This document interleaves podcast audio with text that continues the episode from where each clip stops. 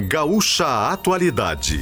As notícias importantes da manhã. Parceria Car House, Farmácia São João, CDL Porto Alegre, Stock Center, Banrisul, Biscoitos Zezé e SESI Senai.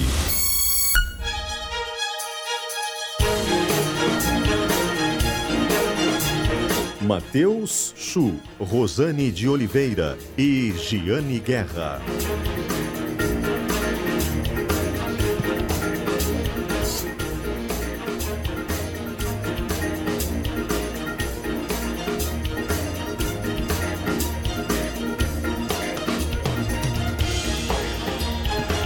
Olá, muito bom dia. 8 horas 14 minutos, 8 e 14, Gaúcha Atualidade no ar nesta sexta-feira, 1 de março de 2024.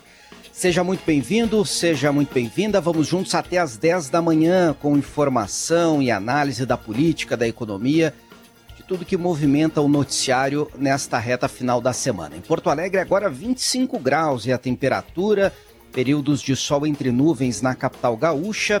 Em Capão da Canoa, temperatura também é de 25 graus nesta arrancada de manhã. Em Caxias do Sul, 21. Santa Maria com 23 graus. Pelotas tem 24. Em Rio Grande, os termômetros também marcam 24 graus. Em Passo Fundo, a temperatura é de 21 graus agora. Em Uruguaiana, 24 na fronteira oeste. Gaúcha Atualidade no ar com a produção de Kiane Sutelo, na técnica Pedro Castro, Domingos Sávio, Fernando Bortolim e Augusto Silveira. Você nos acompanha em imagens também lá na capa de GZH ou na página do Gaúcha Atualidade no YouTube. Quem comanda as nossas lives é a Luísa Zenobini e o Rodrigo Mendonça. Vamos lá saber o que é notícia nesta sexta-feira. O governo federal deve propor um novo modelo para a redução da contribuição previdenciária dos municípios. No texto final da medida provisória sobre desoneração da folha, foi assegurado o benefício à iniciativa privada, a extensão do benefício que já está em vigor desde 2011, mas as prefeituras ficaram de fora. A reação foi grande no Congresso e a Frente Nacional dos Prefeitos defende, por exemplo, um escalonamento. Quanto menor a receita corrente líquida per capita, menor a cobrança da contribuição sobre a folha. Governadores do Sul e Sudeste estão reunidos em Porto Alegre para uma rodada de discussões do COSUD, o Consórcio de Integração Sul e Sudeste. Ainda é um fórum em formação e vem com a proposta de unificar ações entre os estados que têm juntos mais da metade da população e que representam 70% do PIB. Os planos de saúde privados tiveram alta recorde nos últimos dois anos. Os individuais e familiares, o aumento foi de 25%. Coletivos, por adesão, empresariais com aumento bem maior. E as projeções para 2024 não são boas.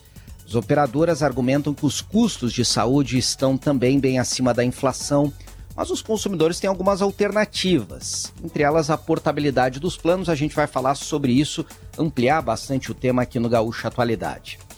O governo gaúcho an anunciou uma nova etapa do programa de irrigação e vai financiar uma parte do custo dos produtores para a instalação dos projetos. O Piratini promete investir 200 milhões de reais e, com isso, uh, acha que pode aumentar a área irrigada em 100 mil hectares em um período de quatro anos. A gente vai ouvir representantes dos produtores para saber até que ponto o programa está de acordo com o que precisa o setor produtivo do Rio Grande do Sul.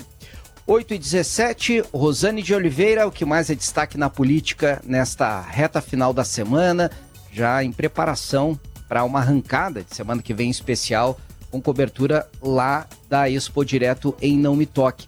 Mas ainda tem muita notícia antes da gente se voltar um pouco mais para o agronegócio, né, Rosane? Bom dia. Muito bom dia, Chu, Giane, bom dia, ouvintes. Olha, eu fiquei sabendo que o Chu já queria me chamar direto da Expo Direto do Não Me Toque. Porque quando ele ficou sabendo que eu não estava no estúdio. Não, Chu, eu ainda não estou em Não Me Toque. Não Me Toque a gente viaja domingo à tarde, estaremos lá domingo à noite. E o, a atualidade de segunda e terça que é de lá. Hoje eu estou em São Paulo, não vim a trabalho, vim aqui para o lançamento, fazer um, um merchandising aqui para o lançamento do livro do meu marido, por uma editora nacional. E aí eu estou fazendo o programa aqui de São Paulo. E ouvindo um barulho, talvez vocês consigam ouvir lá no fundo, de um bate-estaca. E aí, sabe quando o bate-estaca é um barulho bom? É porque está sendo construída mais uma linha de metrô em São Paulo e eu fico morrendo de inveja. Olhando aqui da minha janela, enxergo uma das estações que tem aqui na, é, que está sendo construída aqui na Bela Vista e penso, acho que nunca teremos metrô em Porto Alegre, né? Isso é um, dá uma dorzinha, uma inveja na gente. O que também não teremos em Porto Alegre agora, tão cedo, é a tão discutida concessão do DEMAI, também chamada privatização do DEMAI. Porque o prefeito Sebastião Melo sentiu que não tinha clima nem na Câmara nem na sociedade, muito porque o, a, a privatização da CE deu tanto problema com a Equatorial que acabou, de certa forma, sujando a água para outros negócios. O prefeito entendeu isso e resolveu não meter a mão nesta cumbuca no ano eleitoral. Ele é candidato à reeleição e provavelmente, aí sim, se for reeleito, vai, vai tocar adiante a concessão do DEMAI à iniciativa privada. Show. É, um tema que tem, que tem que estar e certamente estará nos debates das eleições municipais deste ano. Mas de fato, e acho que o prefeito acerta também, né, Rosane, em aguardar e saber se o projeto dele nas urnas vai ser mais uma vez aprovado. Se aprovado e tiver muito claro na campanha que ele, Sebastião Melo, é favorável uh, a conduzir esse processo, daí sim ele tem ainda mais legitimidade em um eventual novo mandato para fazer, ou se não for o caso, se o novo prefeito ou prefeita não tiver esse projeto, também é, vai, vai discutir junto à população na eleição amplia o debate. E é preciso ampliar porque a gente tem visto que a população nem sempre fica satisfeita quando o serviço é concedido à iniciativa privada. Principalmente, né, Chu, a gente precisa ter, uh, precisa ter clareza no debate da eleição de sinceridade dos candidatos. Às vezes a gente vê uma eleição, uma campanha, em que o candidato diz, não vou fazer isso, e depois tem que fazer, precisa ficar se justificando. Aconteceu com o governador Eduardo Leite em relação à Corsan. Não vou privatizar. E aí privatizou e foi muito cobrado. Ah, cadê a coerência? Cadê a palavra? Então, na campanha eleitoral em Porto Alegre, nós vamos ter muito disso. Os candidatos serão cobrados e depois, quando o eleito, vai ter que cumprir a promessa. É isso. 8h21, hoje é dia de expectativa em torno da divulgação do PIB de notícias importantes na área da economia. Vamos saber o que ela nos traz hoje. Jane Guerra, tudo bem? Bom dia. Bom dia, Chu. Bom dia, Rosane. Me deixaram hoje sozinha aqui no estúdio da Rádio Gaúcha. É. Sentirei a, a, saudade de vocês. A, a Kiane vai te servir cafezinho a cada 15, 20 minutos aí. Já combinei com ela. Ah, pra tu tá. te sentir menos sozinha, ela vai ficar é. entrando no estúdio te fazendo companhia. É, vou trazer a produção para ficar aqui comigo, a Kiane ficar aqui comigo então. Bom, uh, nós temos hoje, então, como tu falou, a divulgação do PIB, principal indicador da economia, Chu, e a perspectiva é de um crescimento entre 2,2% e 3%. Essas são as projeções do mercado. Nós tivemos no ano passado um primeiro semestre uh, muito positivo por uh, impactos de agropecuária, não aqui do Rio Grande do Sul, porque nós tivemos novamente uma estiagem menos intensa do que no ano anterior, do que em 2022, mas ainda assim uma estiagem, mas tivemos super safra em outros estados que são extremamente importantes nos números do agronegócio brasileiro. E uh, no segundo semestre aí deu aquela baixada, principalmente por um recuo de consumo. A indústria não teve um bom ano, uh, em especial a indústria do Rio Grande do Sul, que teve um dos piores resultados do país em 2023. Uh, ah, mas agora para 2024, já projetando um pouco, nem saiu ainda o dado de 2023, mas deixa eu projetar um pouquinho 2024, nós devemos ter um impacto negativo do El Ninho na produtividade de grãos mas uh, devemos ter uma reação de outros setores. Essa é a aposta. Em especial da indústria, com redução da taxa de juro, essa reação é muito esperada, e também do comércio, né? principalmente do varejo, que deu uma patinada, inclusive em dezembro, que é mês de Natal e um mês que tradicionalmente é, traz muitas vendas para o varejo. Então, esse é o cenário que nós temos de PIB. Queria falar um pouquinho sobre um assunto que é minha bandeira aqui na atualidade, que são os fios pendurados nos postes Uh, nós temos acompanhado essa força-tarefa que a Prefeitura de Porto Alegre fez para retirar os fios que as operadoras de internet e de uh, telefonia deixam, abandonam nos postes, né, que são da CE Equatorial. Esses fios não eram retirados. Agora está sendo feita essa força-tarefa. Só 10 ruas foram percorridas e já foram duas toneladas de fios. Qual é a destinação desses fios? Inicialmente, eles seriam coletados, e nós registramos aqui, seriam coletados por uma empresa de Cachoeirinha, que faria a triagem, uh, venderia para outra empresa, que faria a trituração desses fios e depois revenderia, revenderia para a indústria esse material reciclado. Só que teve uma, uma sugestão do Ministério Público Estadual, do promotor, que inclusive nos deu entrevista aqui, Felipe Teixeira Neto, para o secretário de Serviços Urbanos, uh, Marcos Felipe Garcia, de que fosse feito um edital, formalizasse isso e que abrisse para mais empresas interessadas. Então vai ser feito isso. Uh, em breve, né? talvez hoje ainda, talvez no início da semana que vem, vai sair um edital da Prefeitura de Porto Alegre e as empresas poderão oferecer um valor para comprar estes fios da prefeitura. E esse dinheiro a prefeitura pretende usar para colocar lixeiras em Porto Alegre.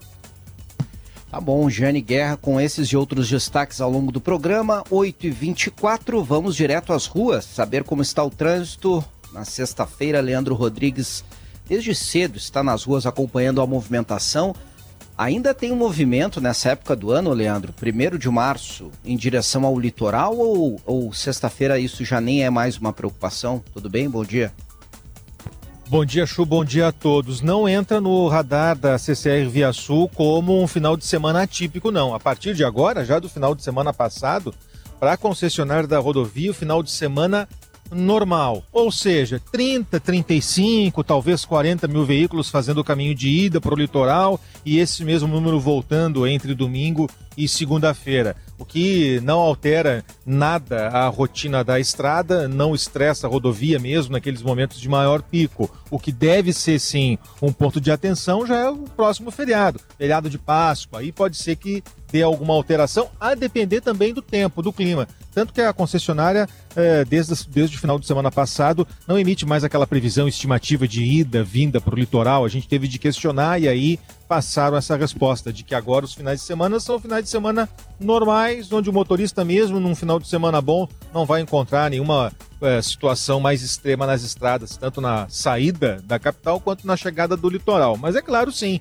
ainda tem um aquecimento de movimento ali a partir das quatro da tarde até pelo menos o início da noite em direção ao litoral. O motorista pode esperar sim um movimento um pouco maior, mas não vai se aproximar nada de finais de semana anteriores, pelo menos na expectativa e na experiência da estrada. Portanto, freeway, movimento tranquilo, inclusive agora, e a tendência de ficar assim, aumentando um pouquinho lá do meio da tarde. Falando da Avenida Assis Brasil, imagens que quem nos acompanha pelo canal no YouTube de GZH confere agora, o movimento de saída pra, da capital pela Assis Brasil está bem aquecido, entrada também ainda está forte, mas não tem nenhum ponto de lentidão como tinha antes. Há pouco a gente estava no terminal Triângulo da CIS Brasil, ali houve um atropelamento, a pessoa foi socorrida pela ambulância do SAMU, foi levada para o Hospital Cristo Redentor e também agora já não tem nada trancando o movimento em direção ao bairro no terminal Triângulo da CIS Brasil. Um pouco antes teve um outro acidente envolvendo carro e moto na Bento Gonçalves, Bento com João, com João de Oliveira Remião, mas ali também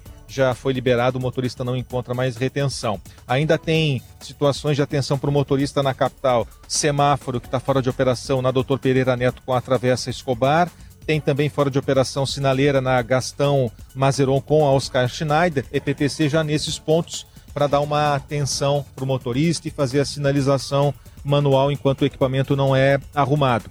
448 trancada no cruzamento com a 386. Já houve dias de congestionamento maior, mas agora o motorista ainda enfrenta a fila por ali para avançar em direção à capital. Depois, se pegar a Freeway e depois Castelo Branco, vai ter um travamento. Um travamento é o movimento do horário. Aquela transição, mudança da Freeway para Castelo Branco, ali o motorista vai ter uma retenção. Show.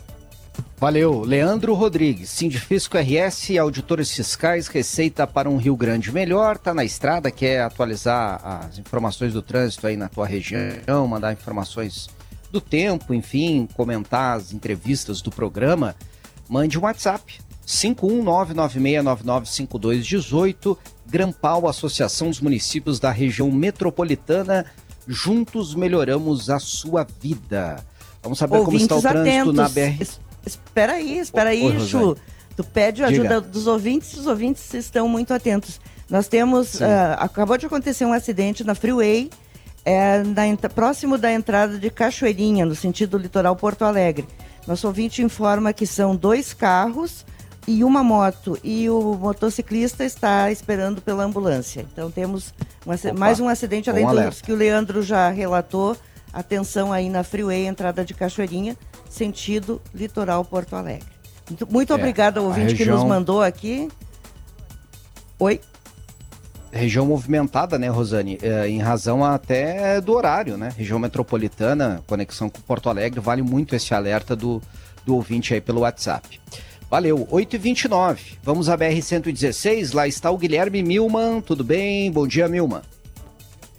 Bom dia, Chu. Bom dia a todos. Olha, aqui na 116, é verdade que o trânsito é sempre complicado aqui em São Leopoldo, mas hoje tá pior do que o normal, Chu. Bom, tem uma notícia boa e uma ruim para o motorista que está indo em direção à capital saindo de Novo Hamburgo e São Leopoldo. A boa é que um caminhão que estava estragado, passando o posto da Polícia Rodoviária Federal, cerca de um quilômetro depois, foi recolhido. Ele estava bloqueando a faixa da direita, um problema de pane elétrica, o guincho, agora há pouco, faz uns 10, 15 minutos, fez o recolhimento e não tem mais nada obstruindo. Essa é a boa notícia. A má notícia é que não ajudou em nada, porque segue muito congestionado. Ainda em reflexo desse caminhão, porque o congestionamento ele começa ainda em Novo Hamburgo, antes mesmo do viaduto da Charlau, mas também por causa do trânsito intenso e do fluxo, né? Não à toa tem tantas obras ocorrendo para melhorar a fluidez aqui na 116, porque é um trecho que costuma congestionar bastante e agora está congestionando desde Novo Hamburgo até a ponte do Rio dos Sinos, isso dá mais de 3 quilômetros de lentidão. Do outro lado, quem está indo em direção ao interior também pega muita tranqueira, não tem nada registrado de acidente ou algum problema, é apenas o fluxo começando antes do viaduto da João Correia, passa a Unicinos ali, pouquinho depois o motorista já vai sentir e aí a situação melhora apenas próximo a Charlau. Outra situação que a gente monitora, os ouvintes mandaram um capotamento na 240 e Portão, passa a 239, né? Quase, entre a 239 e um troncamento com a 122. É um capotamento que gera uma lentidão, porque bloqueia também uma faixa no sentido capital Serra.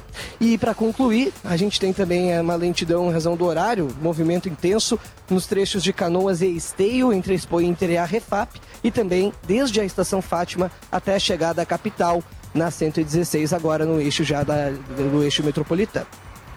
Valeu, Milman. Imagens lá na nossa live, situação complicada mesmo na região de Novo Hamburgo, na BR-116. A gente vai seguir acompanhando e, se for o caso, atualiza mais tarde. 8h31, 8 horas e 31 minutos, Gaúcha Atualidade no ar. As grandes oportunidades da Expo Direto estão na Car House. Mês da Mulher é nas farmácias São João, com ofertas incríveis, assim como toda mulher é. Liquida Porto Alegre, de 23 de fevereiro a 3 de março, realização CDL Porto Alegre. Stock Center, preço baixo com toque a mais. O Banrisul espera por você na Expo Direto. Visite o estande e conheça as melhores soluções para o seu agronegócio. Folhado doce, mignon ou pão de mel, gosto de biscoito caseiro é tradição. Biscoito Zezé, carinho que vem de família há 55 anos. Vacinação em company contra a gripe para os seus trabalhadores é com o SESI. 8h32, olha, não teve quem não percebeu direto no bolso nos últimos anos os reajustes dos planos de saúde para quem tem plano de saúde privado, empresarial. É muito acima da inflação.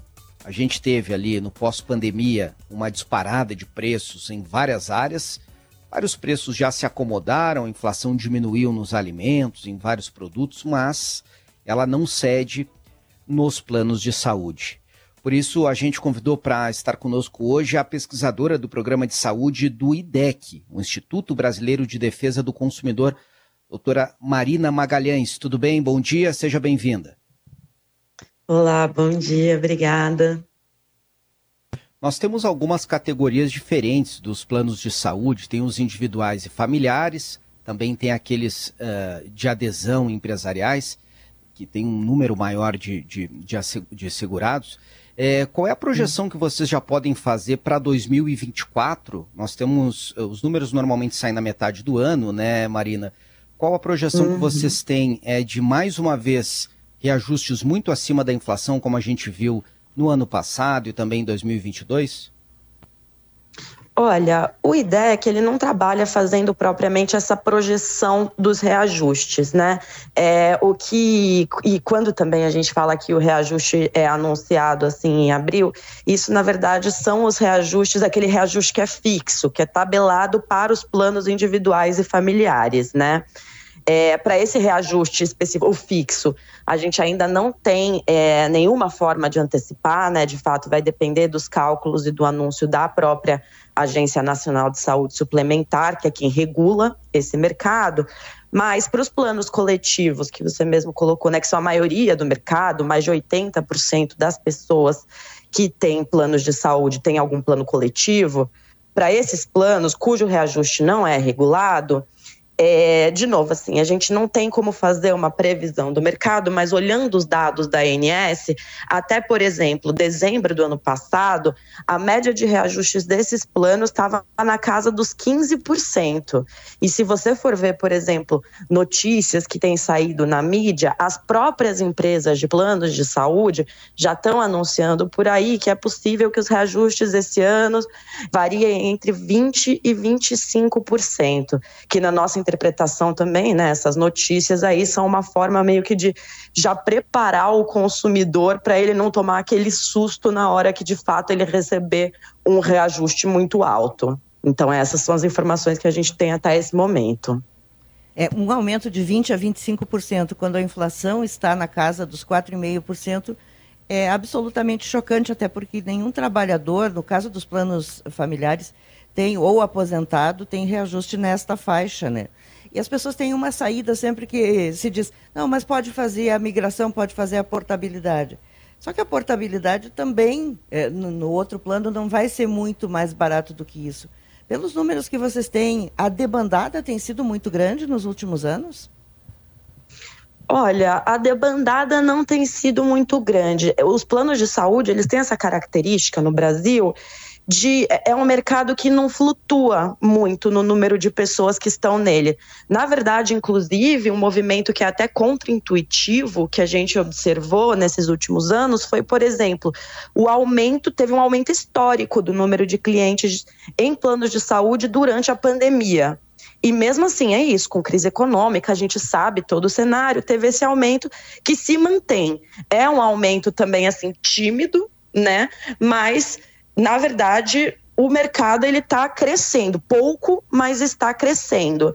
E aí, enfim, a nossa interpretação, né, enquanto IDEC desse fenômeno, é que de fato, assim, os planos de saúde, principalmente quando a gente está pensando nesses planos coletivos é, que não são regulados, né, eles colocam um aumento super alto para o consumidor e as pessoas de fato, acho que fazem malabarismos para continuar pagando e continuar é, vinculadas a um plano, porque de fato o movimento da debandada a gente não vê. Às vezes ocorre essa coisa do downgrade, né? Você recebe um reajuste muito alto e para negociar com a operadora ela te oferece a possibilidade de você mudar para um plano mais barato, para um plano pior. A gente não sabe exatamente como que essas pessoas fazem esse malabarismo para se manter no plano, mas os dados parecem nos indicar que de fato, assim, a operadora consegue colocar o consumidor contra a parede, e o consumidor não tem para onde ele fugir, ele de fato só absorve o reajuste e paga mais. Não sabemos como.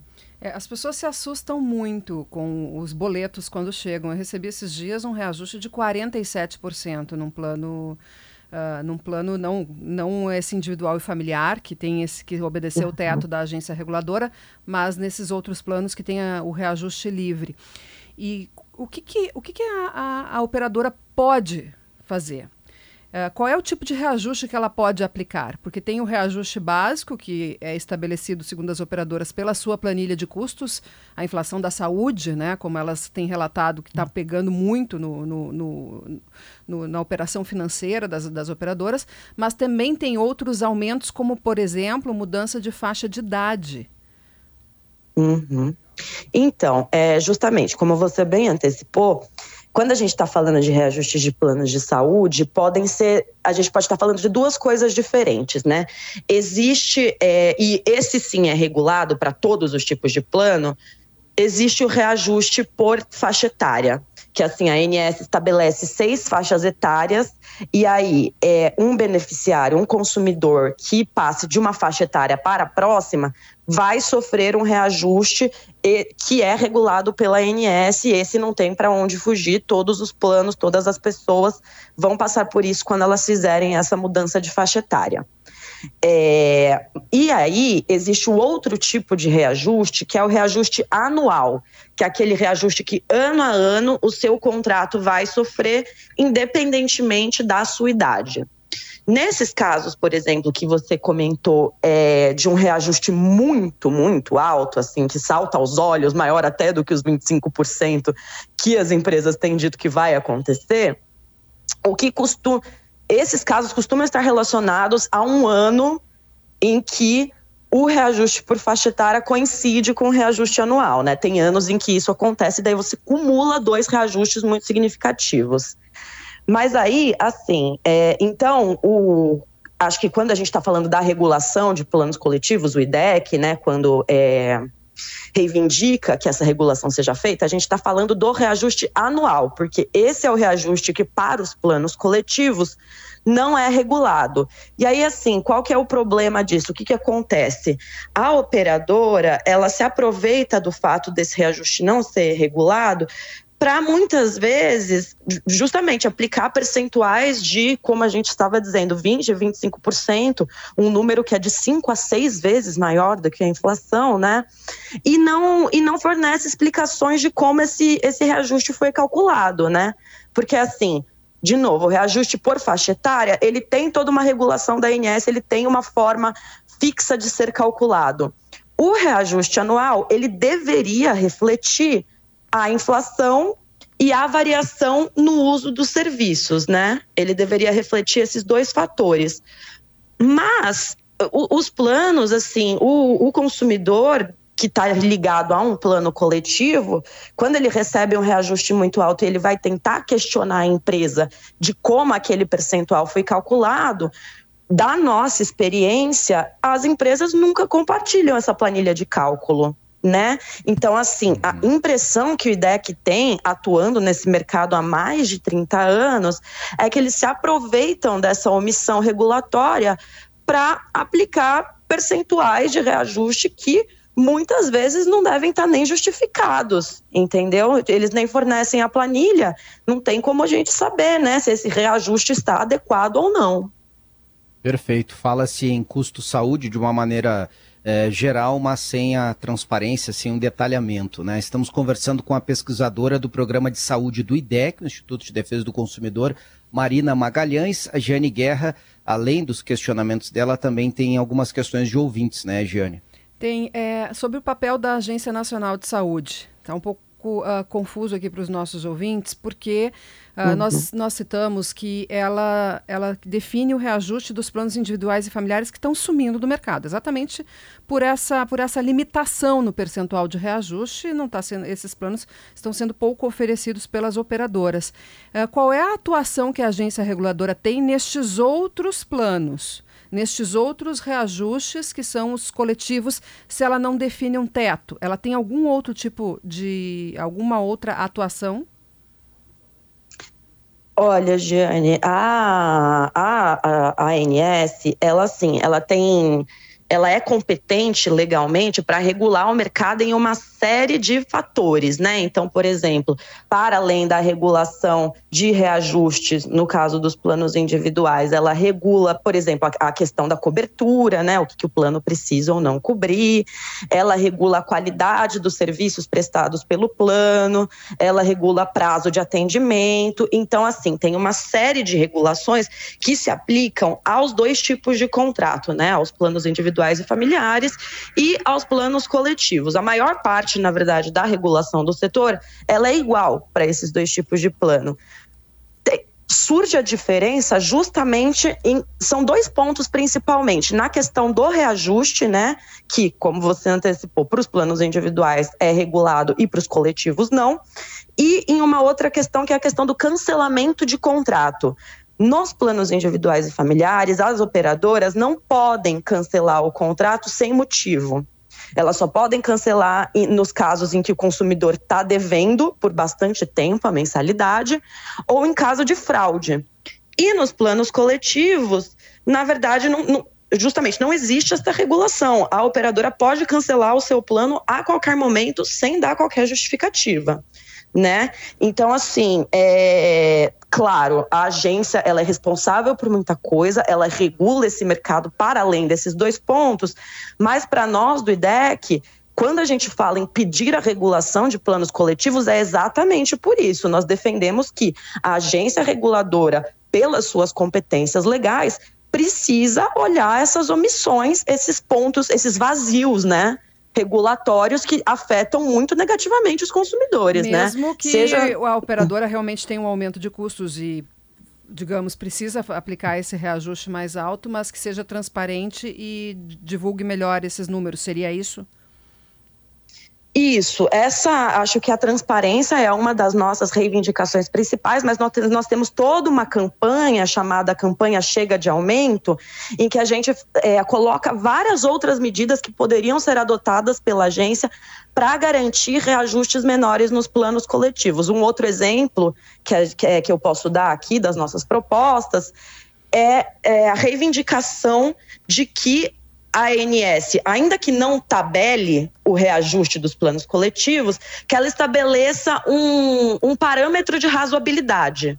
Né? Então, assim, as empresas teriam aí uma margem para fixar o reajuste necessário para que elas não tenham prejuízo, mas, ao mesmo tempo, a agência ficaria responsável por fixar parâmetros de razoabilidade para que o próprio consumidor, na hora que recebe o reajuste, possa olhar e falar: olha, tudo bem, esse reajuste ele não é tabelado, mas ele está fora dos parâmetros da agência. Isso eu não vou aceitar.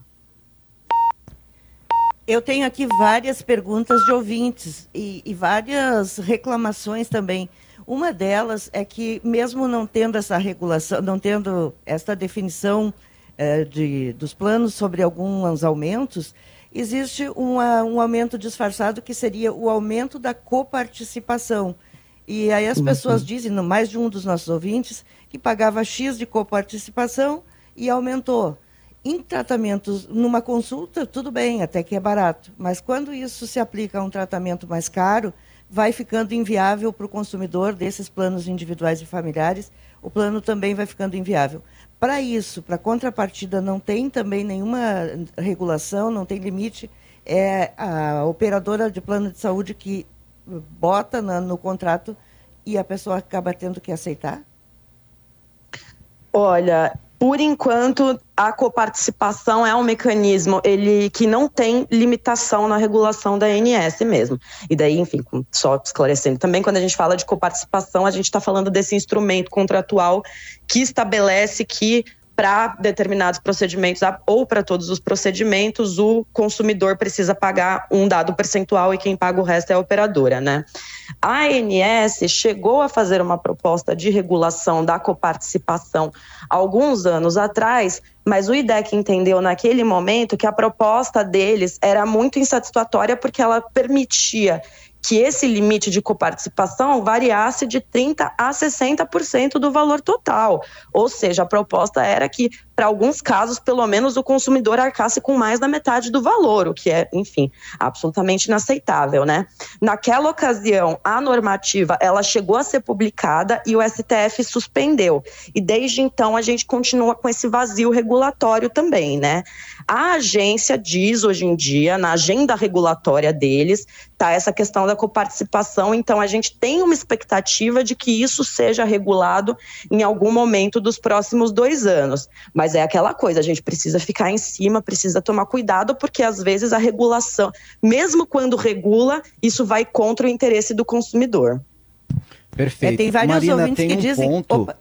Tem um ponto, desculpa. Rosane, só para destacar, porque eu acho que é o interesse de muitos ouvintes, e a gente volta com mais questionamentos do, da audiência, é que é a questão da portabilidade. Eu estava lendo aqui um material uhum. escrito pela Jane Guerra, inclusive, é, destacando que esse instrumento, que é possível desde 2019, ele mantém na transferência a carência que o, o, segurado já tinha. Eu acho que esse é um ponto importante, né, Marina, da gente destacar, é um direito do consumidor e que é muito relevante na hora é, de ele optar por uma eventual troca de plano, né?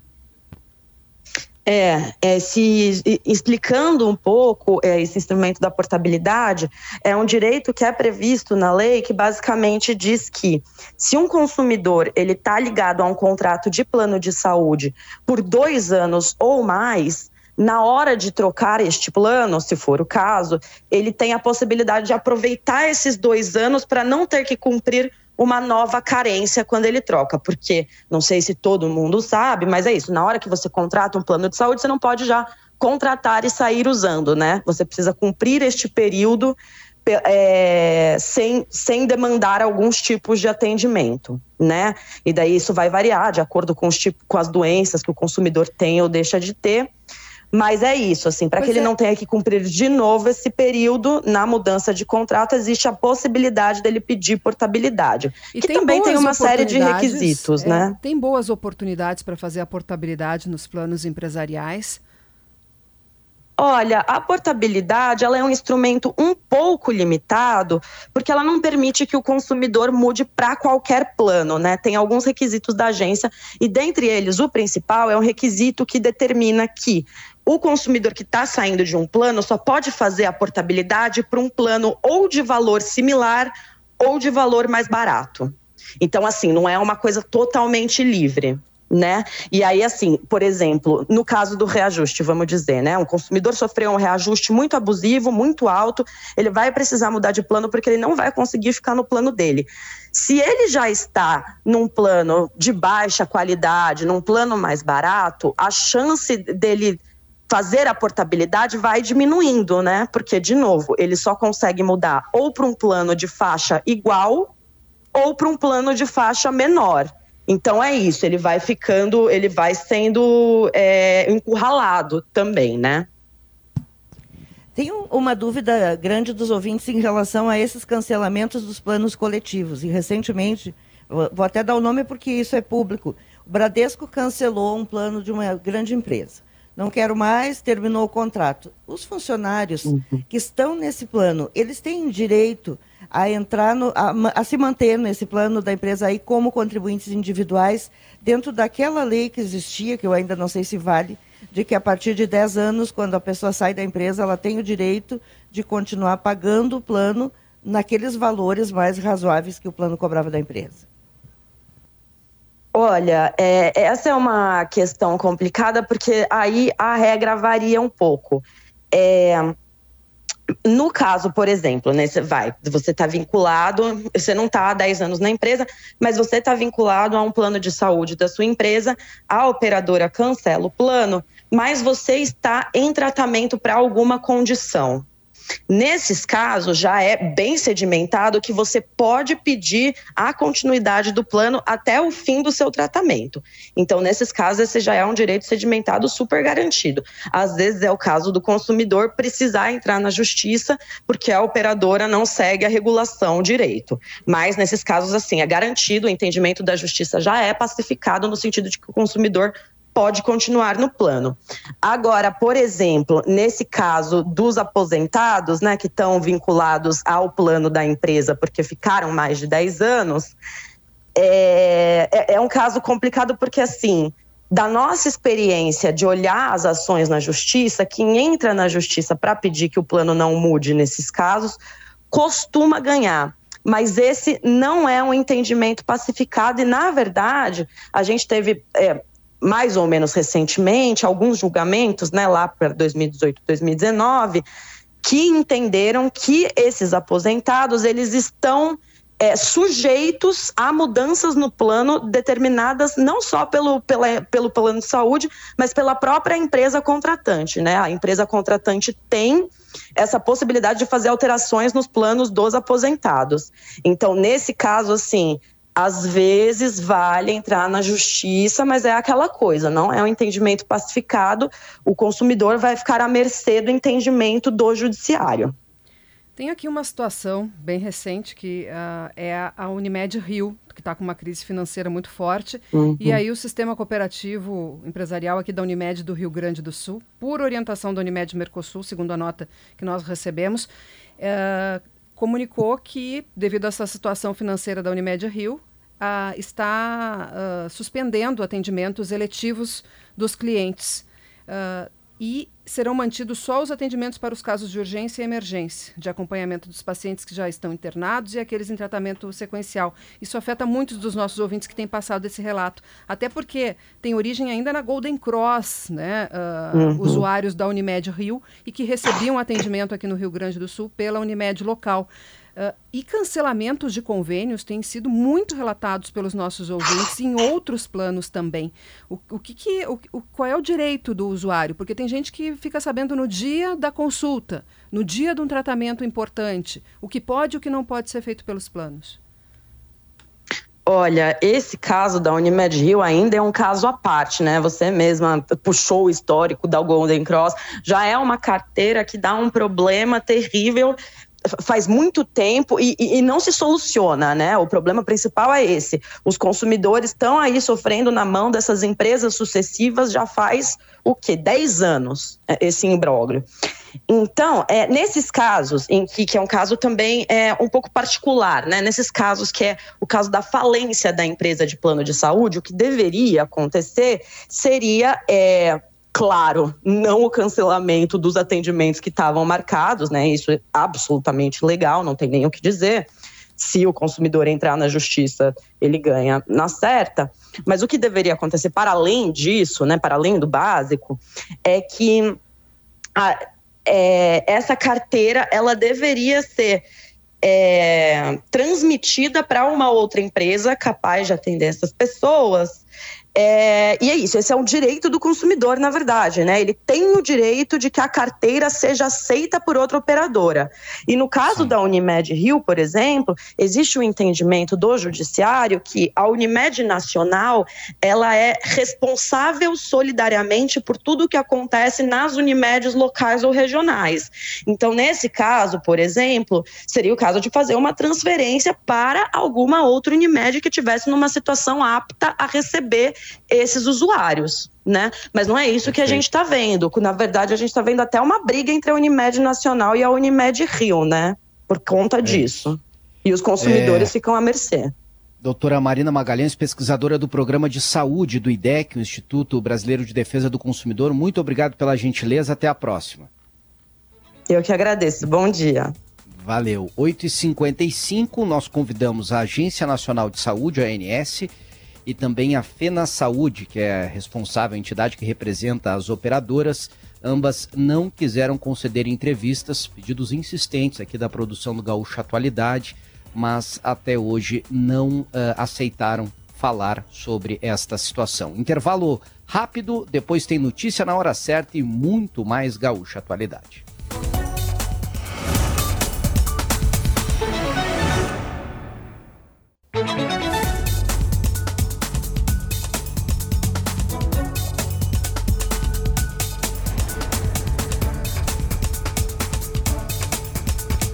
9 horas 3 minutos, 9 e 3, Gaúcha Atualidade no ar. Dia de sol entre nuvens na capital gaúcha. 26 graus é a temperatura agora em Porto Alegre, que vamos falar depois do intervalo. Rosane de Oliveira. Vamos falar de irrigação, né? Um tema que é muito, muito caro para nós aqui no Rio Grande, aqui no Rio Grande do Sul, embora hoje eu esteja falando de São Paulo, para que não fiquemos sempre dependendo de São Pedro, como diz o Cleocon. É, não dá para depender sempre e o último ano demonstrou muito bem isso. Jane Guerra e a economia. Bom, nós temos já o dado do PIB, fechamento de 2023, um crescimento de 2,9%, crescimento que veio perto das projeções mais altas de avanço da economia do ano passado.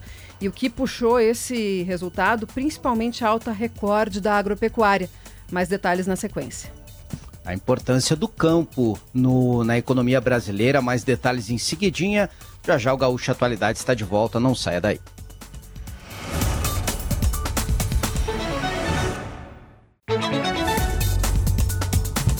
Nove e sete, nove horas sete minutos, Gaúcha Atualidade no ar.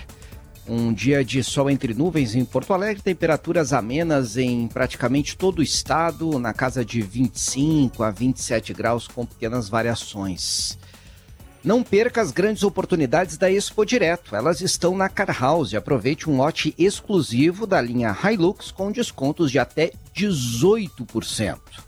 Nas farmácias São João, o mês da mulher está com ofertas incríveis, assim como toda mulher é. Um mês inteiro de promoções para você economizar ainda mais. Farmácia São João, mais de 1.100 lojas no sul do Brasil. É hora de ir às compras. O Liquida Porto Alegre vai até o dia 3 de março, com descontos em toda a cidade, somente agora até o final de semana. Conheça as lojas participantes em liquidaportoalegre.com.br. O Liquida Porto Alegre é uma realização da CDL Porto Alegre. Banrisul na Expo Direto. Visite nosso estande na feira e confira as melhores oportunidades e soluções para transformar o seu agronegócio. Experimente os biscoitos folhado doce, salgado, pão de mel e mignon, biscoito Zezé, carinho que vem de família. Vacina contra a gripe é como o SESI.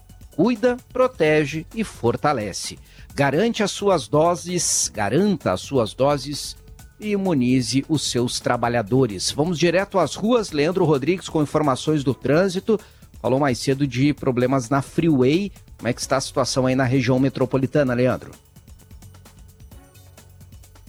Pois é, na Freeway já melhorou, viu, Chu? A gente passou por ali há instantes. São as imagens que agora quem nos acompanha por GZH confere. A lentidão que se formou na Freeway, no sentido litoral capital, pouco antes da entrada de Cachoeirinha pela rua Papa João 23, ali à altura do quilômetro 84. Foi uma queda de moto. A gente passou por ali, a moça estava sentada no asfalto, aguardando atendimento, chegou a ambulância, outras pessoas conversavam com ela, então um acidente de moderado para leve, mas claro, provocou uma faixa de interrupção e aí um trecho que teve retenção por ali e lentidão. Agora já está fluindo bem, o motorista que passa ali vê é a viatura mesmo da CCR Via Sul e a ambulância ainda por ali. Polícia Rodoviária Federal também chegou para prestar o atendimento e fazer o registro da ocorrência. Fora isso, o motorista vai entrar bem, da Freeway só vai travar mesmo mais adiante, já quando estiver mudando para Castelo Branco, ainda tem lentidão por ali. Assim como ainda tem lentidão na 448, no cruzamento com a 386, ainda tem aquele estreitamento por ali, o motorista tem de ficar atento. Há pouco falei também de um estreitamento na região sul do estado, é o trânsito em meia pista, em 10 quilômetros da BR-116, rumo a Pelotas, perto do acesso a São Lourenço do Sul. Obra no pavimento por ali, quem está fazendo esse rumo fica atento, mas a gente não está detectando nenhuma lentidão, nenhum congestionamento por ali. Esse estreitamento para o tráfego de agora está dando conta, show. Legal, valeu Leandro Rodrigues, atento às últimas informações do trânsito. O PIB cresceu 2,9%, acima assim, do que muitos operadores e, e, entidades ligadas ao mercado previam, mas algumas projeções ligadas ao governo até esperavam um resultado um pouquinho maior. Cheguei a ver projeções, o IPEA, se eu não me engano, calculava 3,2, né, Gianni Guerra?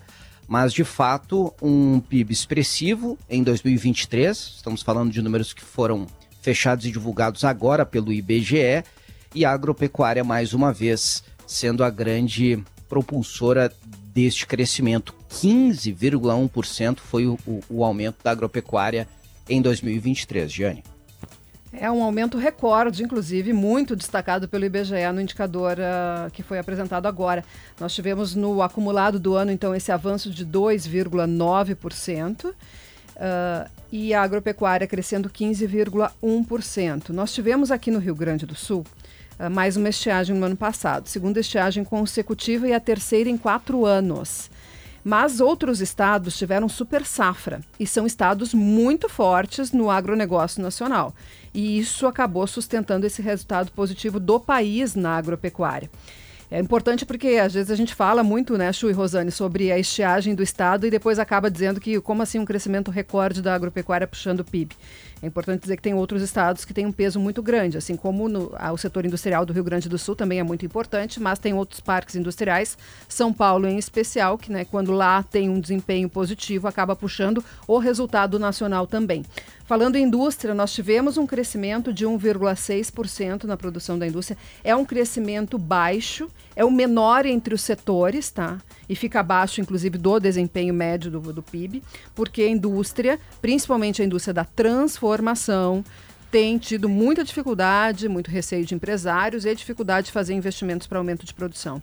E isso acaba tendo impacto muito grande num segmento específico que é chamado de Bens de capital.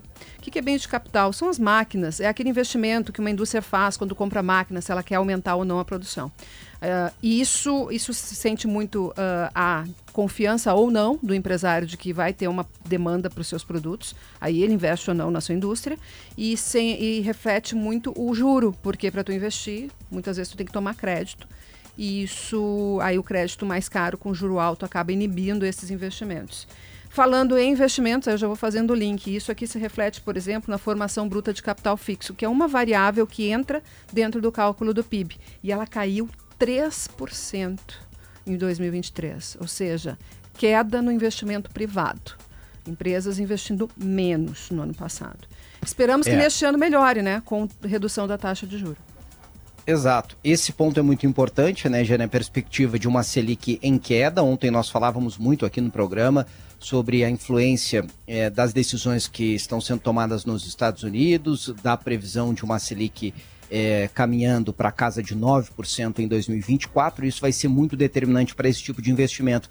E tem uma outra questão que não tem um efeito imediato, mas é, os economistas, pelo menos os maiores entusiastas da reforma tributária, prometem que nos primeiros anos agora, a gente tem a regulamentação este ano, que isso já vai dar mais segurança jurídica e confiança para alguns setores, entre eles especialmente o da indústria, né, Jane? Vamos ver se isso nos números ao longo de 2024 vai se refletir mesmo. É, porque daí tu tem uma certa previsibilidade para fazer os seus cálculos, os seus planejamentos, porque as empresas trabalham com planejamento para o trimestre seguinte, para o semestre seguinte, para o ano seguinte, para os cinco, para os dez anos seguintes. Né? Claro que são projeções que vão sendo uh, calibradas a todo momento dependendo de cada segmento, com frequências muito próximas, inclusive. Mas são projeções pelas quais a empresa, que a empresa usa para fazer os seus investimentos ou não. O setor, uh, o setor de serviços, tá, que pega comércio e pega prestação de serviços, teve um desempenho positivo de 2,4% no ano passado, teve um aumento de consumo das famílias e teve uh, um aumento também de gastos do governo. Então, isso acaba se refletindo no desempenho do setor de serviços. Se reduzir a taxa de juro, vai estimular ainda mais o crédito e devemos ter também uma, uma ativação maior deste setor. A, a redução da taxa de juro, ela, ela é boa para o crédito para a empresa fazer investimento, mas ela é boa também para o crédito que é feito para os consumidores e acaba gerando essa movimentação. E se a indústria tiver uma uma, uma recuperação, né, uma retomada mais consistente, também acaba gerando uma renda, porque a indústria paga bons salários, acaba Sim. gerando uma renda que depois é usada, é gasta no comércio. O mercado de trabalho está muito bem, ainda bem, né? Porque ele é um reflexo né, da economia, mas ele é um motor né, da economia. E uh, o mercado de trabalho está com taxas de desemprego caindo, está com renda subindo e também o, o, ganho real, o aumento do salário mínimo também uh, acima da inflação, também coloca mais renda no mercado e o varejo está é. apostando nisso aí para termos um ano melhor.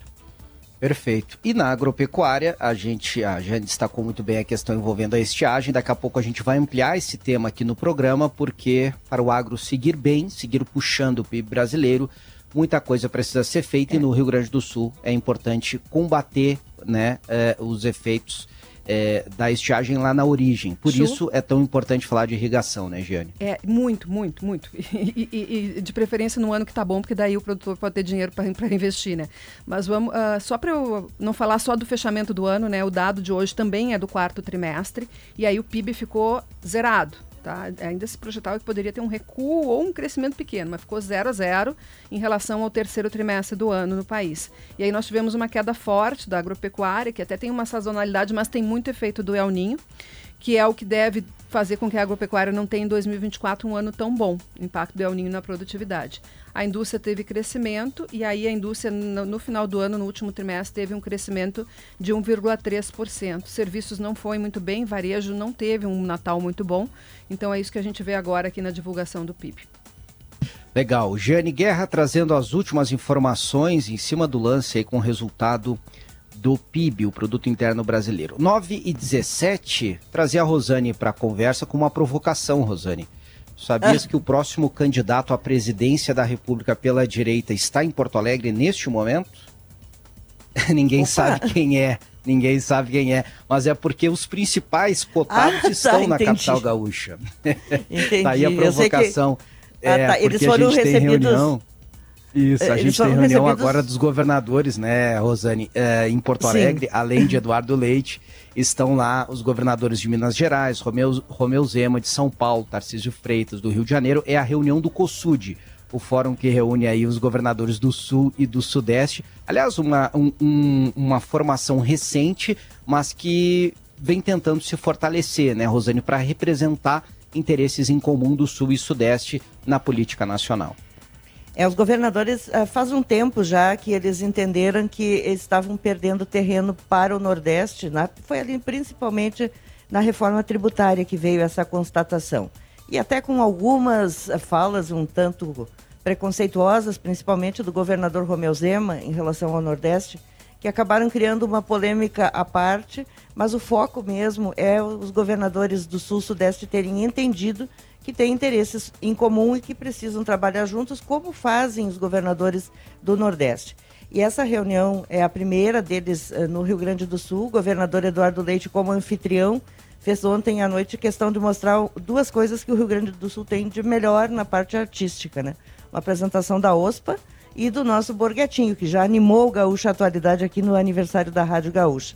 Mas o que está em discussão são temas muito caros a todos os governadores até porque a reforma tributária foi aprovada, mas ela entra fatiada, tem coisas que precisam ser definidas, como, por exemplo, qual é a regra de cálculo né, para esse período de transição para a distribuição de receitas entre os municípios.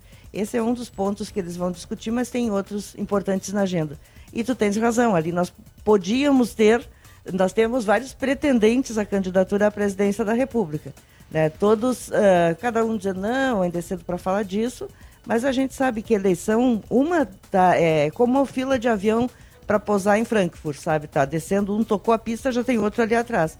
Eleição é isso, terminou uma, já começam os candidatos a se perfilar. E nós temos, nesse momento, me parece como o nome mais forte, diante da inelegibilidade do ex-presidente Jair Bolsonaro, é o nome de Tarcísio Gomes de Freitas, que é o, foi ministro dos Transportes e hoje é governador de São Paulo, até pela projeção como governador de São Paulo, é um nome forte. E lembremos, né, domingo passado, aqui na Avenida Paulista, Tarcísio esteve ao lado de Bolsonaro, ele falou pelos governadores que estavam ali presentes.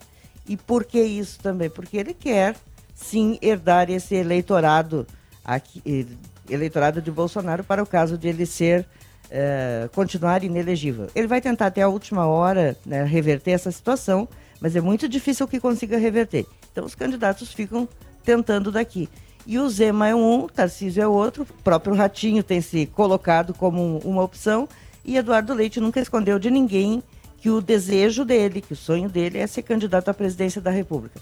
Será em 2026? Eu hoje acho que não, acho que ele vai para 2030. 2026, se eu tivesse que hoje dar um palpite, eu diria que o governador Eduardo Leite vai para o Senado em 2026. É, é meu palpite também, mas como a Rosane colocou, ainda é cedo e são, enfim, especulações, projeções que a gente faz com base em conversas que já ocorrem. Já ocorrem há muito tempo entre as lideranças políticas de rodar pesquisa, desenhar cenário, começar a pensar em 2026. O COSUD, que é este consórcio, é, tem é, a liderança do governador Eduardo Leite, fez vários encontros aqui em Brasília, acompanhei inclusive, e eu particularmente sou, sou defensor de uma atuação conjunta dos estados do Sul e do Sudeste para defender alguns interesses em comum, porque isso já existe há muito tempo entre governadores de outras regiões e não se trata, é claro, de defender divisão, mas sim de não ficar para trás em algumas políticas públicas, de levar em conta a relevância destes estados em termos de população,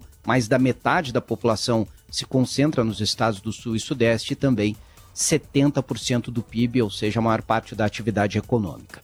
9h22, o encontro eh, começou ontem à noite, né, Rosane? Segue até sábado, mas hoje é o dia mais importante. Os governadores do Rio, Cláudio Castro, de São Paulo, Tarcísio de Freitas, estão chegando hoje a Porto Alegre e ao longo da sexta-feira a gente vai, vai acompanhar e trazer detalhes aqui na Rádio Gaúcha. 9 horas 22 minutos, 9 e 22 vamos saber a previsão do tempo. Uma manhã de temperaturas amenas em boa parte do estado. Deixa eu conferir aqui a temperatura agora em Porto Alegre: 27 graus, subiu um pouquinho. Sol entre nuvens, 27. Em Capão da Canoa, 26 graus. Caxias do Sul com 23. No centro do estado, Santa Maria tem 25 graus, Pelotas 26, Rio Grande 25, Passo Fundo 24, Uruguaiana com 26 graus. Como fica o tempo, Cleocum? Aliás, eu sempre hum. gostei de ir hum. para a praia em março. Leandro Rodrigues disse hoje que a Freeway nem tem previsão de grande movimentação hoje. Quem pode tirar férias em março vai encontrar o quê? Praia mais calma, pouco Isso. movimento nas estradas, aluguel mais barato, se precisar alugar, né, Cleo? Uhum. E o uhum. tempo, como é que vai estar o tempo Porto Alegre, região metropolitana e pelo estado? Olha, Matheus, quente ainda. Só que é aquele negócio, é quente do jeito que é quente o mês de março. Não vá pensando que vai encontrar 35, 36 graus em março, porque não vai encontrar, vai encontrar isso só basicamente em janeiro, ocasionalmente em fevereiro. Em março, não. Mas é uma temperatura que a gente tem com uma certa frequência em março de 30 graus. Para o mês de março é uma temperatura ótima, porque a gente tem as noites mais longas ainda, né? As noites estão crescendo, então isso faz com que a gente tenha uma grande amplitude térmica, esfria e depois aquece. É por isso que o mês de março é bom. O pessoal só não tira mais férias em março, porque não dá por causa das férias escolares. Mas a situação é tranquila para quem pensa em tirar férias em março. Faz muito tempo que a gente não tem frio no mês de março aqui na região sul, faz muito tempo mesmo. Olha, pode colocar aí uns 30 anos ou 40 que isso não acontece, mas já teve uma época em que o frio no mês de março ele existia, mas nos últimos anos não. E a gente tem uma certa tranquilidade também esse ano porque não tem muita chuva.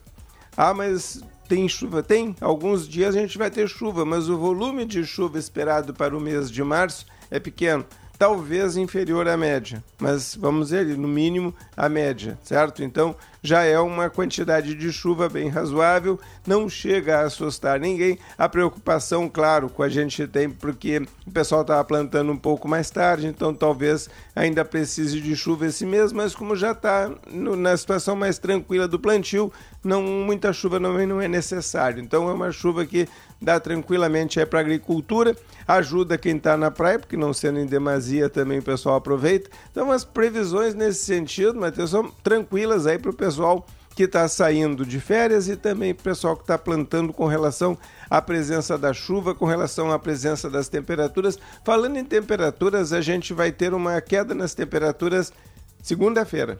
Amanhã ainda está quente, bem quente, aliás, é perto aí dos 34 graus amanhã, e depois disso a gente vai ter uma queda na temperatura que começa no domingo com temperatura em torno de 29, 30 graus depois ela baixa para 24, 25 graus na segunda-feira.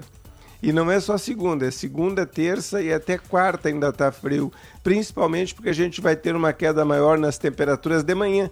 Então, segunda de manhã está fresquinho, terça de manhã está fresquinho, quarta de manhã já dá para dizer que o pessoal tem que pegar um agasalho mediano, porque as temperaturas vão andar abaixo de 15 graus em muitas áreas do estado.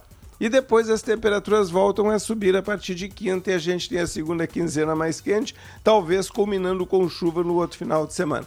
Mas nesse final de semana a gente tem um sábado tranquilo com tempo seco e quente. A chuva no domingo vem, vem, mas é no final da tarde ou então na chegada da noite, especialmente capital e região metropolitana, porque o interior do estado, claro, chove um pouco mais cedo, principalmente quem está na fronteira oeste. Então a gente tem o tempo ajudando bastante tanto a quem planta quanto a quem tem aí essa situação de passar as férias e aproveitar um pouco o comportamento do tempo e vai para o litoral. Então as previsões são boas nesse sentido. Eu fico com um pé atrás com relação ao litoral de Santa Catarina, talvez tenha uma frequência maior de pancadas de chuva, não talvez grande quantidade de chuva, mas tem uma frequência maior das pancadas de chuva em Santa Catarina, como é normal. Eu sempre digo, olha, Sim. Santa Catarina chove mais do que a gente, mas aí as pessoas preferem porque a água na costa é mais quente do que a água aqui na costa do Rio Grande do Sul.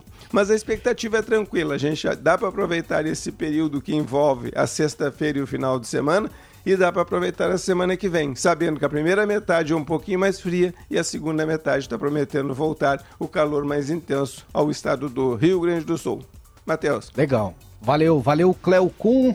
Sábado de temperaturas altas, portanto, e domingo final da tarde já chegando à instabilidade, resumiu o Cleo Kuhn para a gente há pouco na previsão do tempo. 9h27, a gente vai falar daqui a pouquinho sobre irrigação, sobre a, a Expo Direto, que o Grupo RBS está preparando para a cobertura desta importantíssima feira aqui do Rio Grande do Sul.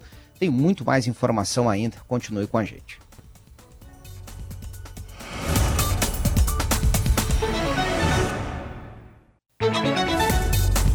9 horas 31 minutos, 26 graus a temperatura, gaúcha atualidade no ar, as grandes conquistas e oportunidades da Expo Direto estão na Car House. Mês da Mulher é nas farmácias São João com ofertas incríveis, assim como toda mulher é.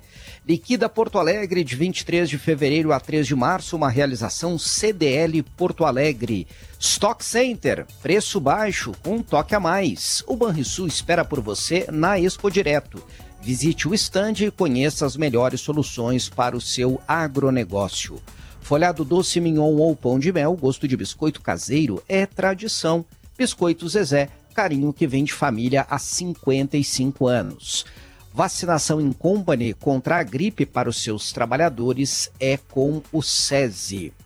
932, o governo gaúcho lançou a segunda etapa do plano de irrigação uma meta para ampliar bastante área irrigada no estado, pelo menos nos próximos quatro anos. Nós convidamos o vice-presidente da Farsul, Domingos Velho Lopes, para avaliar o pacote lançado pelo governo. Ele que, aliás, já acompanha este tema há bastante tempo, não é, Domingos? Bom dia, seja bem-vindo. Bom dia, Matheus. Sempre uma satisfação estar na Rádio Gaúcha para falar com os nossos ouvintes. Né? Um bom dia especial a Rosane, a Giane mas principalmente a sociedade como um todo, nesse item extremamente importante, momentoso e que nós precisamos trabalhar fortemente, que é a questão de reservação de água e irrigação. Nós falávamos há pouco aqui sobre os resultados do PIB, que acabaram de sair, um resultado recorde da agropecuária do país, 15% de crescimento em 2023. E aqui no estado, Domingos, os resultados poderiam ser melhores não fossem os efeitos da estiagem, né? É, por isso eu queria avaliar é, qual, a, a, a, a, qual a visão da Farsul sobre o pacote anunciado ontem pelo governo, é, se isso contempla, pelo menos em parte, o que os produtores veem como uma necessidade para enfrentar esse problema no curto prazo.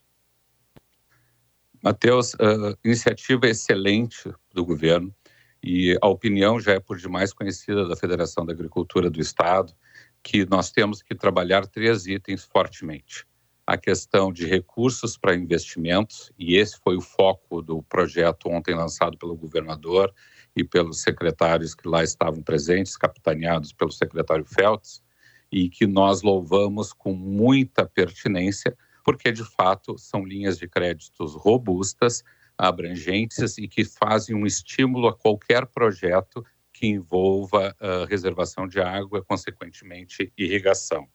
Mas não podemos perder o foco na questão de energia, especialmente para pequena propriedade, onde a questão de uma rede trifásica é extremamente importante para poder desenvolver qualquer projeto de irrigação. Mas o item, sem sombra de dúvida, mais importante é a segurança jurídica. Ou seja, nós não falaremos, não resolveremos e não teremos efeito algum se nós não conseguirmos de forma muito consciente, construtiva, falar na questão de intervenção em áreas de preservação permanente dentro da propriedade privada do produtor rural, seja de que porte ele esteja.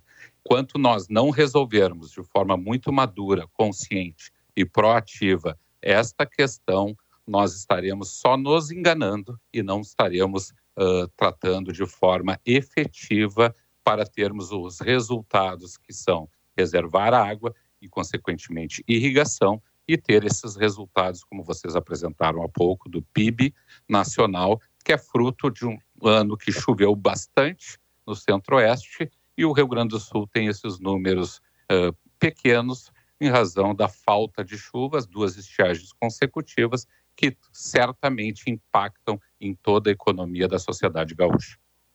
Domingos, o senhor participou ainda no governo passado como secretário da Agricultura né, da, da, elaboração de planos de irrigação. No ano passado, o governo Leite lançou um plano, ofereceu dinheiro para financiar a irrigação e faltaram interessados. Não sei se porque o juro era muito alto, se por essa questão jurídica que o senhor se refere. Agora, como é que se resolve? Nós vemos nos discursos todo mundo dizendo temos que é, unir esforços para garantir a irrigação. O Ministério Público diz que está empenhado nisso, o governo do Estado está empenhado, é a bandeira do presidente da Assembleia, mas o que falta exatamente para que a gente diga agora vai um plano de irrigação no Estado? Sabemos todos também que eh, os equipamentos que precisam ser comprados são equipamentos caros e alguns pequenos produtores não conseguem, até, não, até porque mesmo financiando, né, depois tem que pagar, eles têm essa dificuldade por falta de capital de giro mesmo. Como é que, que se resolve todos, se amarram todos esses pontos para que este programa anunciado ontem não seja só mais um? Uh, você é sempre muito precisa, Rosane, na sua análise e você fez a leitura perfeita do que acontece. A pequena propriedade, e o presidente Carlos Joel da FETAG tem falado com muita uh, ênfase e competência, precisa juros melhores, precisa um percentual maior, e eu acho que nós conseguimos construir isso e vem ao encontro desta pauta uh, o projeto do governo, porque fala inicialmente em 20 milhões, chegando até o final dessa gestão de 200 milhões. Esse número é extremamente robusto. E o produtor gaúcho, o produtor nacional, ele é muito criativo. Ele se junta em, em cooperativas, ele constrói pautas positivas. Existem metodologias de irrigação de toda a ordem, com itens mais caros, como o pivô central, como também metodologias de uh, por irrigação por sulco, ou irrigação por gotejamento, existem, todo, existem projetos para todos os bolsos e todas as cadeias produtivas. Mas, Rosane, você é sabedora e os nossos ouvintes precisam saber exatamente que o que nós precisamos hoje é a permissão, né, que é vedada pelo Código Florestal de intervenção em áreas de preservação permanente para irrigação. Mas existe a possibilidade de nós construirmos isso, uh, e aí você foi mais uma vez precisa, a necessidade do Ministério Público Estadual, e neste caso nós temos hoje um procurador-geral, doutor Alexandre Salles, e toda a sua equipe, doutora Ana, doutora Annelise, a doutora Silvia, que conhecem por demais esse assunto. E nós sabemos, são fiscais da lei, sim, mas existem brechas que são possíveis de tratar tecnicamente e juridicamente a construção de uma pauta uh, estadual. E é nesse sentido que nós elogiamos demais a, a fala uh, atual do atual presidente da Assembleia, o deputado Adolfo Brito, que tem em sua seu mantra hoje cada gota conta, porque Mas nós é, é estaremos Oi, Sim, não, desculpe, Domingos, é que eh, eu queria que o senhor esclarecesse para o nosso ouvinte, porque sempre que, que se fala assim, intervenção em áreas de preservação permanente, as pessoas já ficam imaginando assim, ah, lá vem os produtores querendo devastar tudo. Como é que a gente concilia um programa de irrigação com a preservação ambiental, sem a qual os produtores conscientes sabem disso, sem a qual eles serão os primeiros prejudicados? O que, que acontece? Toda propriedade tem inúmeras áreas de preservação uh, preservação permanente dentro da sua matrícula. O que, que vai acontecer? Você não reserva água nos lugares altos, você reserva, em geral, em canhadas, em baixadas, em locais que você possa fazer ou um açude ou um barramento, e ali, sim, vai existir provavelmente uma área de preservação permanente. A legislação federal veda para a irrigação essa situação, a não ser por interesse social, utilidade pública ou baixo impacto. E é neste momento que nós precisamos construir todos, né? E principalmente o entendimento do Ministério Público, que o tem, e eu tenho certeza, porque tenho visto as falas do doutor Alexandre no sentido desta construção que vão apoiar. Claro, ele não pode ferir a lei federal, mas nós temos como tra trabalhá-la de interesse social ou utilidade pública no estado do Rio Grande do Sul. E o que, que o ouvinte, e aí respondendo especificamente a tua pergunta, Rosane. O ouvinte tem que saber que nós vamos intervir em uma, no máximo em duas áreas de preservação permanente.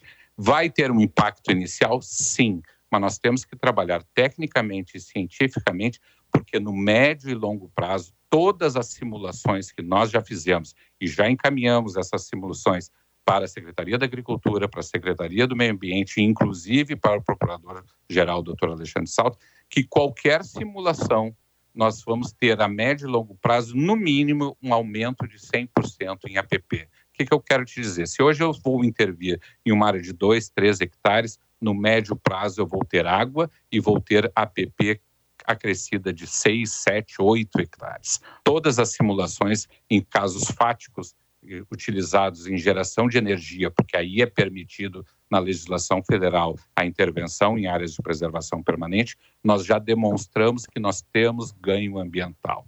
O que nós temos que fazer, Rosane, como várias vezes já comentei a vocês e a toda a imprensa, e, a, e é o mote da Federação da Agricultura e hoje também do Poder Executivo e do Poder Legislativo, é que nós temos que tratá-la de forma a, a pauta ambiental e essa intervenção de forma científica, técnica e mostrando para a sociedade os ganhos a médio e longo prazo que nós vamos ter. Sim. Porque onde tem água, tem aumento de flora e fauna e vamos ter também aumento de APP.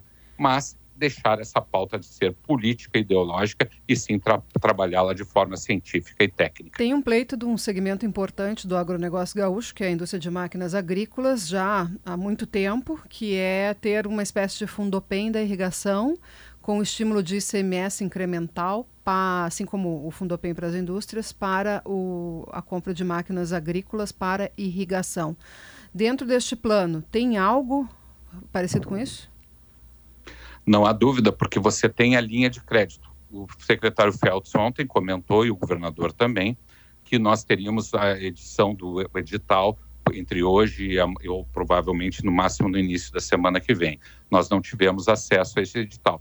Mas se forem linhas de créditos contempladas pelo sistema tanto privado quanto as instituições de financiamento públicas e privadas que estão dentro do escopo normal, Jane, não há dúvida que todo e qualquer equipamento estará contemplado. É a questão dos 20%, né, até os 100 mil reais, que é robusto.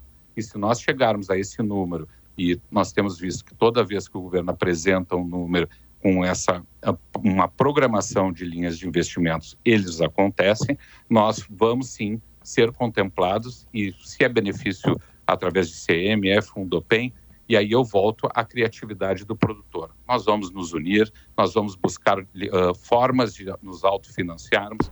O que nós sim. precisamos, sim, é o estudo da segurança jurídica para a intervenção em APP e mostrar à sociedade gaúcha, né, com efeitos práticos, demonstrando áreas que vão haver intervenção, que o ganho ambiental a médio e longo prazo é gigante, sem falar né, nos números econômicos que vão fazer com que irrigue a sociedade. Veja bem, nós temos 100 bilhões de prejuízo na estiagem do ano passado, 130 bilhões da do ano retrasado.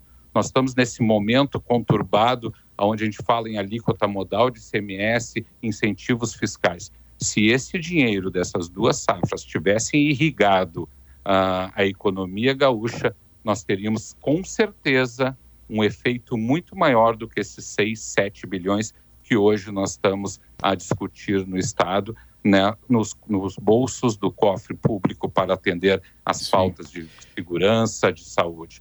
Veja Perfeito. a importância da educação, Matheus.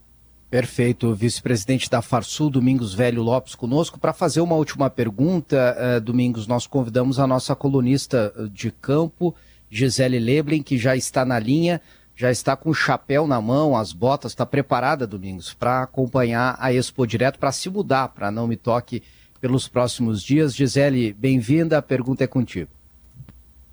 Bom dia, bom dia, Domingos. Eu queria que falasse um pouquinho, o programa que foi lançado, ele tem como meta uh, um aumento de 33% da área irrigada, o que representa cerca de 100 mil hectares, né? Só de soja nós temos mais de 100, 6 milhões de hectares cultivados. Qual que é o, o ideal né, em termos de irrigação? É viável ter 100% das culturas irrigadas? Ou qual seria um bom número, já que hoje né, é, um, é um avanço importante, 33%, 100 mil hectares, mas só de soja a gente está falando de uma área de mais de 6 milhões. O que, que seria um bom número de irrigação? o máximo possível. Veja o exemplo da lavoura de arroz. a lavoura de arroz no estado do Rio Grande do Sul ela é 100% irrigada, 100% licenciada. Por que isto? Porque o produtor teve segurança jurídica, independente do porte dele, de fazer essa a reservação de água e, consequentemente, captação para a sua lavoura. Os 100 mil hectares, se nós olharmos, como você muito bem abordou, 6 milhões e 500 de soja, perto de um milhão de hectares entre milho, silagem e milho grão, ele é muito pequeno. Mas a ideia e o pensamento e o despertar para a reservação de água é uma ideia excelente do governo, do executivo, nessa construção. Mas o que nós precisamos, e o número ideal, é seguro. O que, que é o seguro? Irrigação. E a irrigação, ela só vai acontecer quando nós tivermos segurança jurídica. E repito a toda a sociedade gaúcha, o nosso problema é trabalhar tecnicamente a intervenção em APP como sociedade madura. E todas as partes botando, sem ideologia e sem politização, a pauta do crescimento da irrigação. Se você pensar, 100 mil hectares é pequeno, mas a ideia é extremamente importante, porque os nossos ouvintes precisam saber. Nós temos hoje de 2,5% a talvez 13,5% da área de culturas de sequeiro irrigadas. Isso é um absurdo. Isso é um atestado de incompetência nosso como sociedade gaúcha que nós estamos assinando permanentemente. Porque se você sabe, todos os, verões, mesmo em anos de laninha, nós temos períodos de estiagem. E isso é prejuízo na veia, não é na prejuízo do produtor, isso é prejuízo da sociedade. Haja visto os números do PIB gaúcho deste ano, que agora vocês viram, quando o agronegócio vai bem, o PIB nacional vai bem. Quando o agronegócio gaúcho vai bem, o PIB gaúcho vai bem. Então, o ideal é nós chegarmos ao máximo. E repito, se nós dermos segurança jurídica, o produtor pequeno, médio e grande, todos eles de forma muito criativa vão fazer a reservação de água, porque isso é a forma como nós teríamos de seguro para executar as nossas atividades do dia a dia. E a sociedade Nossa. gaúcha, a gente tem certeza, está muito madura para essa construção. Precisamos é unir forças. Perfeito. Nós repercutimos aqui no Gaúcho Atualidade os investimentos em irrigação do programa Super Estiagem do Rio Grande do Sul com o vice-presidente da Farsul, Domingos Velho Lopes. Um abraço, obrigado pela presença. Nós que agradecemos a oportunidade em nome da Federação da Agricultura e conclamamos toda a sociedade organizada para que resolva essa questão da reservação de água, irrigação e principalmente de forma consciente a intervenção em áreas de preservação permanente nas propriedades rurais do estado do Rio Grande do Sul. Obrigado pela oportunidade. Nós que agradecemos. 9h48, a Gisele Leblen segue na linha conosco. Gisele, Expo Direto a partir de segunda-feira. Cleocum já antecipou que o tempo vai estar tá bom, a temperatura vai estar tá amena, o Gaúcho Atualidade será transmitido de lá e a programação é extensa, né, Gisele? O que, que você pode nos trazer nessa abertura aí da feira, as primeiras informações? Olha, Chu, tem um fator novo para essa Expo Direto, viu? E quem está colocando esse fator novo é justamente a indústria de máquinas e de implementos agrícolas. Que fator novo é esse? Depois de uma sequência de dois anos consecutivos com estiagem, a feira vai ser realizada num ambiente de safra normal. Tivemos problemas na largada em razão do excesso de chuva, há alguns problemas pontuais também já de falta de chuva para soja, para milho, mas o quadro generalizado de estiagem não se tem neste ano. Aliás, na terça-feira, a Emater apresentará o balanço final da SAF, então tem uma expectativa com relação a esse impacto do El Ninho lá do começo na safra de verão. Mas por hora, o que a gente ouve, há uma preocupação com pastagens, enfim, tá faltando uma chuva um pouco melhor, mas é um cenário diferente dos outros e isso é um fator que poderá influenciar na questão dos negócios. Mas a gente sabe que o produtor está preocupado, o produtor vem de uma sequência, então, de problemas climáticos e aí talvez segure um pouco o freio, né? A indústria fechou o ano com uma queda aí de mais de 13% no número de uh, unidades comercializadas no Brasil. E para lidar com tanta tecnologia, Matheus, é preciso profissionalização, treinamento, capacitação.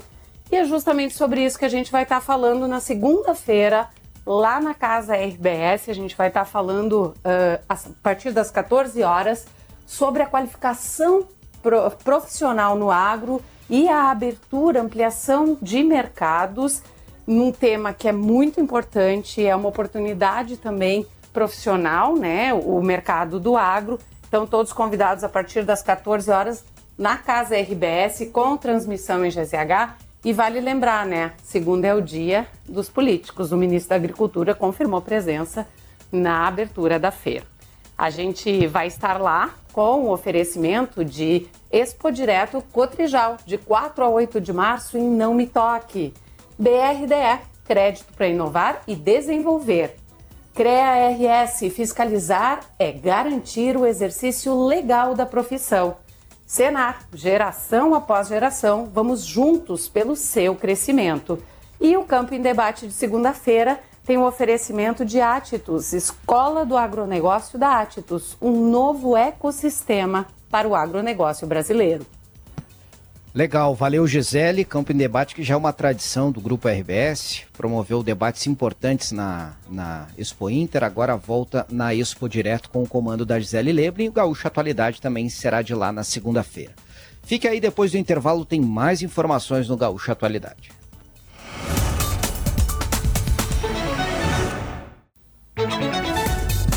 9h55, reta final do Gaúcho Atualidade, mas a Rosane de Oliveira ainda vai nos trazer um comentário importante sobre a situação entre Israel e o grupo terrorista Hamas. Notícias muito tristes de ontem, né, Rosane? Dezenas de mortes na faixa de Gaza, o que tudo indica civis inocentes mais uma vez vítimas dessa guerra. É, as imagens são chocantes, Chui. Quando a gente vê criança ferida, pessoas famintas, completamente famintas, sendo uh, feridas ou mortas quando estão correndo atrás de comida é assustador. Aqui não significa de jeito nenhum apoiar aquela barbaridade que o Hamas fez. O Hamas é um grupo terrorista. Agora, o que Israel está fazendo, e ele acaba colhendo protestos em torno do mundo, é completamente absurdo. Tem que, neste momento, é preciso parar, é preciso dar uma trégua, sentar e ver como vai adiante, porque o que está acontecendo é uma matança de civis absurda, principalmente de mulheres e crianças, que não tem nada a ver com isso, que não são os terroristas do Hamas. Eu, o nosso tempo está esgotando, mas certamente o Rodrigo Lopes, que é nosso especialista em questões internacionais, vai tratar disso. Eu só quero deixar aqui a minha indignação né, de ver essas imagens de crianças, mulheres, crianças, homens feridos, famélicos, comendo cactos porque não tem como se alimentar. Nossa. E quando chega é. o comboio com alimentos, esse comboio é bombardeado e atacado. É muito triste. Não tem como ver, não se chocar e não ficar tocado com isso. 9h56, 9 horas e 56 minutos. Nós vamos mudar de assunto aqui no Gaúcho Atualidade para trazer a nossa dica tradicional de sexta-feira, o Origens. Eu quero falar, sair um pouco aqui do, do script, Jane e Rosane, e trazer uh, aqui o convite para quem gosta do tema para participar do quarto fórum de sobre proteção de dados pessoais no âmbito público. Este fórum de proteção de dados pessoais dos municípios ocorre nos dias 4 e 5 de março em Porto Alegre, no Hotel Plaza São Rafael. Nome burocrático, muita gente não dá bola, muitas prefeituras não estão se atentando a isso, mas essa discussão é extremamente importante para o futuro da segurança dos portais dos municípios, para a segurança dos dados, para evitar vazamentos. Então fica aí o convite, 4 e 5 de março, no Plaza São Rafael. Giane. Bom, a minha dica é para um evento de café, o Campeonato Brasileiro de Café, que vai ser realizado aqui em Porto Alegre, da Associação Brasileira de Cafés Especiais. E aí, baristas vão preparar drinks com café. Vai ser realizado aqui em Porto Alegre, entrada gratuita, no Shopping Total. Rosane. É, a gente fala muito aqui da Estância das Oliveiras, mas agora, em comemoração ao Dia da Mulher, vai ter um evento que é o Olivas e Vive Clicô, o champanhe, daí né, com participação de, uh, enfim, especialistas e, obviamente, uma programação muito animada aqui via mão, do nosso lado praticamente. São quatro eventos, mas o primeiro é no dia 9 de março, em homenagem ao Dia da Mulher. Muito bem, ótimas dicas no estúdio conosco. Paulo Germano, PG, para falar dos destaques do timeline. Tudo bem, PG? Oi, Chu, bom dia aos nossos ouvintes. Olha só, vai fazer 50 anos agora, em 2024, um dos álbuns mais importantes da história da música brasileira, que é Elis e Tom.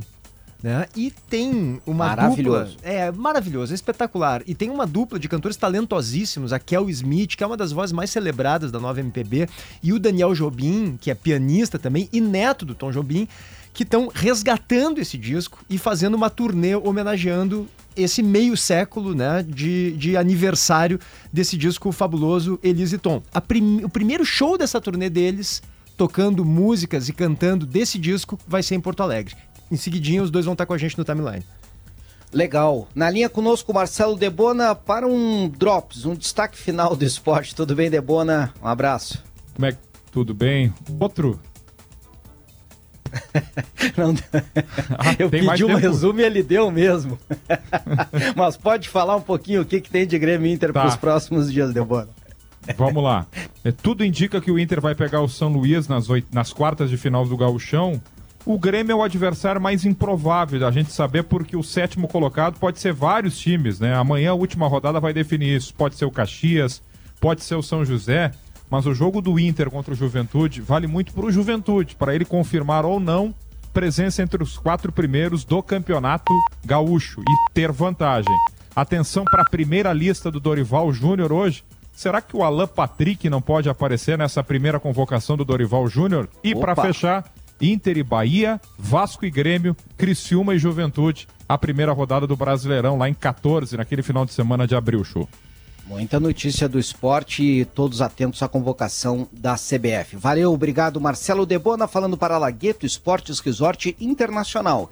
Viva a união de paixões para o inédito. Rosane Jane, bom fim de semana, obrigado. Até segunda-feira, direto da Expo Direto. Bom final valeu, de semana, tchau, Chu. Tchau. Obrigada pela obrigado. companhia. Até mais, valeu. Gaúcha Atualidade. As notícias importantes da manhã. Parceria Car House, Farmácia São João, CDL Porto Alegre, Stock Center, Banrisul, Biscoitos Zezé e SESI Senai.